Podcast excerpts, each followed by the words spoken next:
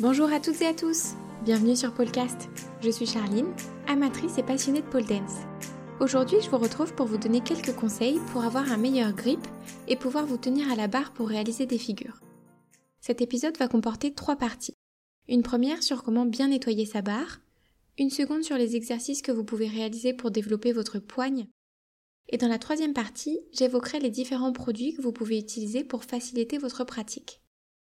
L'épisode d'aujourd'hui n'est pas sponsorisé. Toutes les marques et vidéos citées le sont pour un partage d'expérience et non pour un intérêt commercial. Premièrement, le nettoyage de votre barre est très important. Quand vous pratiquez, vous déposez des petites saletés, de la sueur et de la peau morte sur votre barre. Ça peut créer une petite pellicule sur la barre qui vous empêche d'accrocher correctement.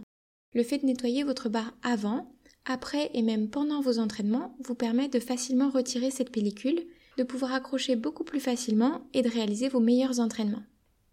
Pour nettoyer votre barre, vous devez utiliser une serviette ou un tissu pour essuyer la barre et pour appliquer du produit nettoyant dessus. L'idéal est de prendre un tissu en microfibre qui permettra d'éviter de rayer la barre ou de déposer de petites peluches dessus. Au niveau des produits que vous utilisez, il y a plusieurs options. D'abord, les marques qui proposent des barres de pole dance peuvent également vendre des produits spécialisés. C'est par exemple le cas de X-Pole qui vend le produit X-Clean. Vous pouvez également utiliser un mélange d'un tiers d'alcool ménager ou de vinaigre blanc et de deux tiers d'eau. Personnellement, c'est ce que j'utilise dans un spray et je trouve que c'est très efficace et économique. Vous pouvez également utiliser un mélange mi-eau, mi-vodka. Je l'ai jamais fait parce que j'ai peur que ça m'irrite la peau, mais j'ai entendu de très bons retours sur cette méthode. Je déconseille vivement l'utilisation de produits plus agressifs ou dissolvants qui pourraient vous causer des irritations ou abîmer le revêtement de votre barre. Si votre barre est neuve, rappelez-vous qu'elle aura besoin de plusieurs utilisations pour se faire. Au début, elles sont très glissantes, puis au fur et à mesure que vous allez l'utiliser, elle sera plus grippante. Si votre barre est trop froide, pendant les entraînements en hiver par exemple, le fait de la chauffer pourra vous permettre de tenir plus facilement. Personnellement, je la frotte de haut en bas avec mes mains ou avec une serviette. Ça permet de mieux tenir et puis c'est plus agréable contre votre peau. Je vais maintenant évoquer les exercices que vous pouvez réaliser pour développer votre grippe. Parfois, on a l'impression qu'on n'arrive pas à passer une figure parce que la peau de nos mains glisse, alors qu'en fait, on manque de force dans les mains et dans les bras. Alors ça arrive aussi que ce soit un peu des deux. On peut essuyer comme un porc et avoir des bras en chamallow. Mais dans tous les cas, renforcer votre force de préhension sera forcément facilitateur. Une très bonne manière de gagner en force, c'est de pratiquer, pratiquer et pratiquer encore un peu plus. Vous pouvez commencer par des figures simples et privilégier le mode statique sur le mode spinning, c'est-à-dire quand la barre est fixe. Si vous arrivez à tenir une figure sur un tour, essayez de vous entraîner pour pouvoir en faire deux, puis trois, et ainsi de suite. C'est comme cela que votre force de préhension pourra se développer et qu'ensuite vous pourrez faire la même figure en mode spinning ou des figures plus complexes. Si vous voulez des exercices plus spécifiques pour travailler la force de préhension, je vous recommande vivement de suivre le tuto vidéo 5 exos pour biscotto de la chaîne Pole Dance Facile ou encore la vidéo Perfectionner sa traction de Lucie Fit. Ces deux vidéos étaient vraiment mes bibles pendant mes premiers mois de pratique. Vous pouvez retrouver les liens YouTube dans la description de cet épisode. Bon, votre barre est nickel, vous faites régulièrement des exercices de renforcement musculaire, mais vous glissez toujours. Pas de panique, il existe plein de produits et de techniques que vous pouvez utiliser. La première méthode consiste simplement à vous laver les mains avant et plusieurs fois pendant vos entraînements. Ça permet qu'elles soient bien propres et d'éliminer la sueur qui pourrait vous empêcher d'accrocher.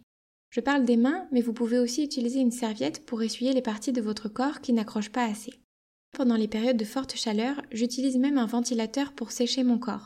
C'est loin d'être la solution la plus écologique, mais c'est la seule chose qui me permette de continuer à m'entraîner quand il fait plus de 30 degrés. Il est également important de ne pas trop vous hydrater juste avant une séance. Évitez de mettre de l'huile sur vos cheveux ou de la crème hydratante moins de 12 heures avant une session. A contrario, certaines personnes ont du mal à accrocher quand elles ont la peau trop sèche. Il faut donc trouver ce bon équilibre entre une peau assez hydratée mais pas trop glissante. Pour faciliter le grip, il existe la magnésie liquide. Il s'agit d'une crème qu'on peut appliquer sur ses mains ou sur une autre partie de son corps pour bien accrocher. Les besoins dépendent de chacun. Certains suent beaucoup des mains, d'autres pas du tout. Moi par exemple, dès que je fais un effort, je transpire au niveau des jambes. Ça n'est pas du tout pratique pour faire des sites, mais si je mets de la magnésie, j'ai plus aucun souci. Si vous suez beaucoup, il est possible de mettre plusieurs fois de la magnésie pendant la même séance. En poursuivant votre pratique de la pôle, vous allez gagner en force et normalement vous devriez utiliser de moins en moins de magnésie sur les figures que vous maîtrisez. Il faut vraiment pas considérer ça comme de la triche. Beaucoup de personnes commencent avec de la magnésie, c'est aussi ça qui permet de s'entraîner davantage et de progresser plus rapidement. Il y a même des personnes qui pratiquent la pôle depuis longtemps et qui continuent à utiliser de la magnésie. Ce type de produit est également autorisé en compétition. Au niveau des marques, il existe beaucoup de choix.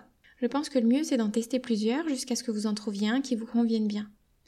J'ai reçu des retours très positifs sur des marques comme Itac, Dry Hands, Monkey Hands ou encore EnviroGrip.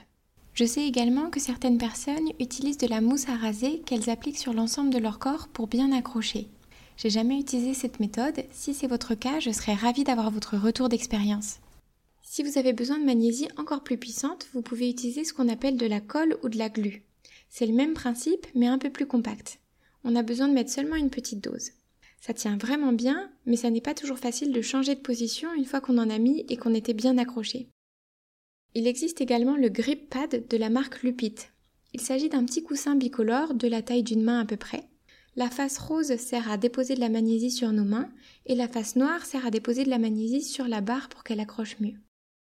Si la magnésie ne vous suffit pas à faire ce que vous voulez, vous pouvez aussi utiliser des vêtements grippants. Il existe des bodys, des leggings, des genouillères ou des gants qui sont recouverts d'une matière grippante. Avec ça, aucun risque de glisser. Néanmoins, ce type de vêtement n'est généralement pas autorisé en compétition. Si vous glissez beaucoup et que vous souhaitez acheter une barre de pôle pour vous entraîner chez vous, je vous recommande vivement d'écouter l'épisode sur le choix de sa barre de pôle afin d'en choisir une adaptée. Voilà, j'espère avoir pu vous donner un ou deux conseils utiles. Si vous avez une remarque ou une question, n'hésitez pas à me contacter par mail ou sur le compte Instagram du podcast. Les informations nécessaires sont dans la description de l'épisode. Belle journée à vous